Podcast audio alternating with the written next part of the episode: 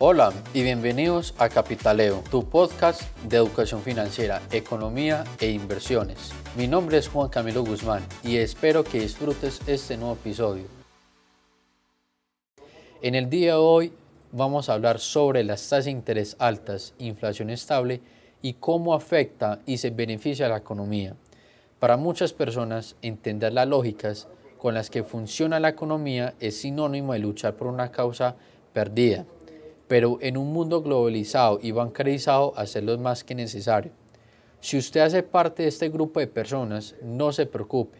Al contrario de lo que piensa, los temas económicos y financieros en muchos casos resultan sencillos y prácticos.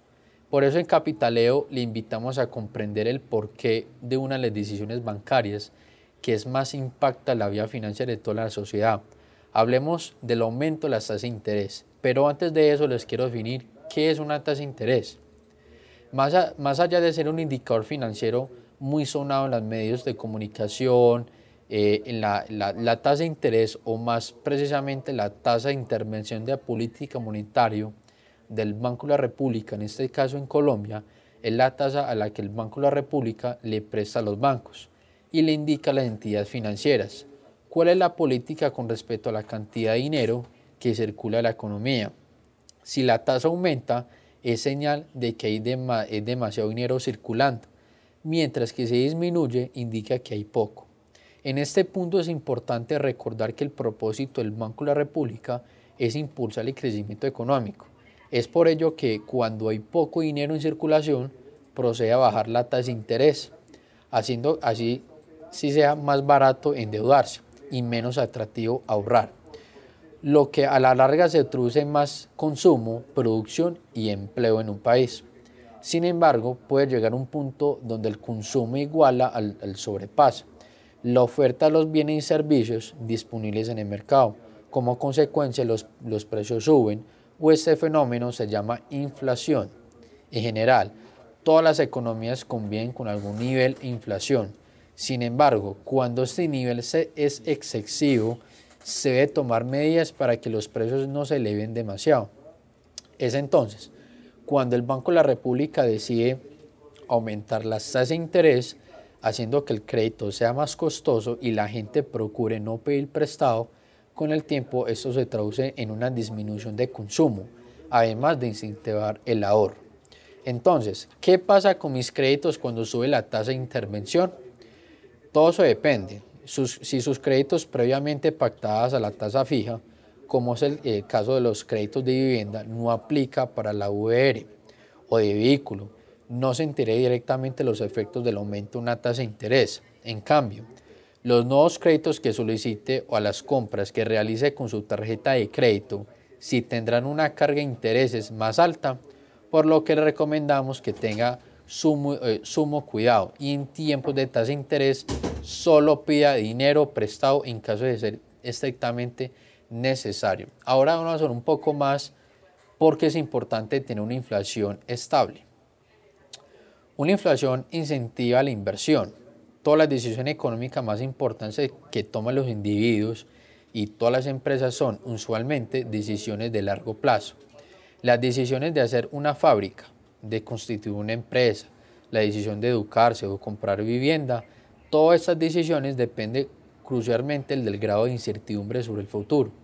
Entonces, una inflación baja y estable es un indicador de estabilidad macroeconómica que contribuye a que las personas y las empresas tomen decisiones de inversión con confianza. Ojo, con confianza.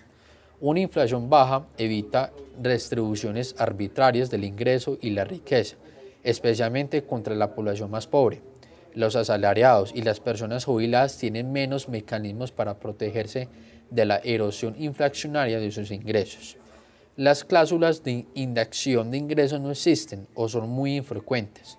En Colombia, por ejemplo, los salarios y las pensiones de, de los jubilados se reajustan una vez al año. Además, entre menor sea el ingreso de las personas, es más probable que tengan menos mecanismos de defensa contra la inflación, como ahorros o propiedades inmuebles. Por esta razón, una inflación creciente significa una distribución del ingreso en contra de la población más pobre. Pero si una inflación baja promueve el uso eficiente de los recursos productivos.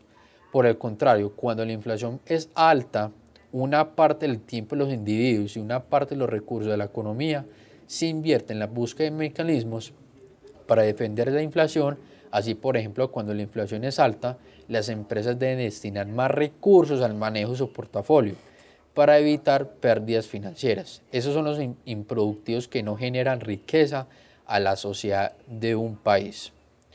Les recuerdo que les habló Juan Camilo Guzmán y los invito a que nos escuchen nuestro próximo capítulo y si tiene dudas, inquietudes de cómo interpretar la información económica, cómo funciona eh, el sistema bancario, cómo entender un poco más la economía a través de sus indicadores económicos para poder tomar decisiones más asertivas y con confianza y con seguridad en nuestras empresas, en nuestras finanzas personales, eh, se pueden poner en contacto a través de todas nuestras redes sociales en Instagram capitaleo-bf o en nuestra página web www.capitaleobf.com.